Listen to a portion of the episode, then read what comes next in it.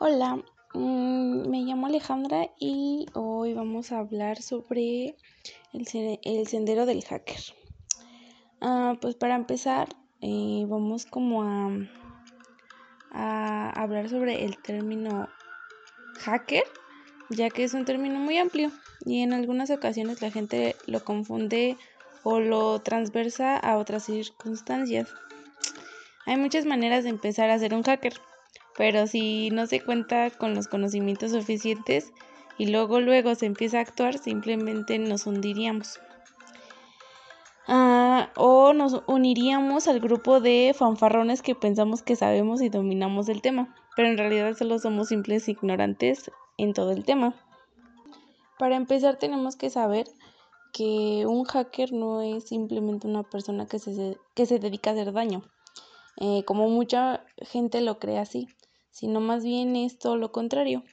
Un hacker siempre va a dar a conocer todos sus descubrimientos, ya que esa es su esencia de ellos, pero también van progresando y no se quedan con los mismos procedimientos, y ellos siempre van en busca de más conocimientos. Eso los hace ser buenos hackers y no simplemente y no simplemente gente que sabe manejar computadoras, como la mayoría. Las definiciones de las diferentes tipos de personas que se creen hackers, aunque en realidad no lo son, son muy variados y diferentes. Sus primeros contrarios son los cracks, ya que estos no buscan ayudar ni nada por el estilo, sino más bien son gente que les gusta dañar a otras personas, que solo usan sus habilidades para beneficios personales y pues no les importa el daño ajeno que puedan causar. Sin embargo, el hacker no es así. Él piensa que la información no se debe escatimar a unos cuantos, sino más bien la información debe ser universal, que todo, que todo o todos la puedan ver y poseer, y no simplemente tenerla reservada para sí mismos, sin el consentimiento de la opinión pública.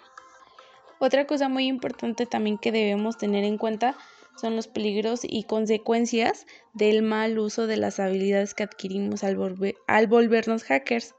Aunque en realidad, como mencioné anteriormente, simplemente pensamos que lo somos, pero en realidad, eh, pero en realidad no es así.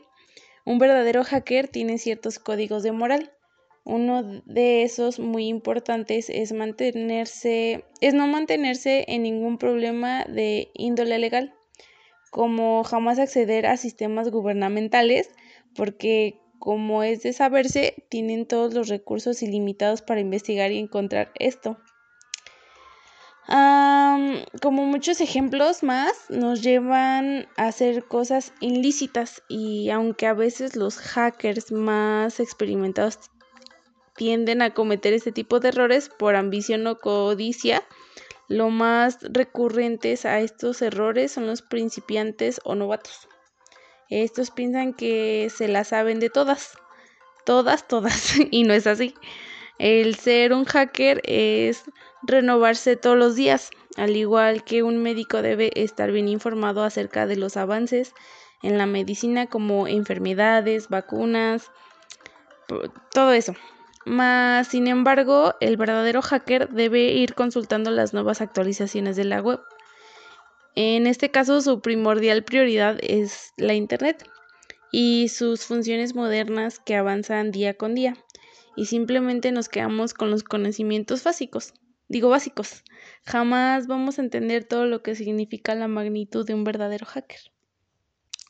Y pues eso sería todo. Es como un pequeño resumen y un, un ver, un punto de vista a un punto de vista desde de mí.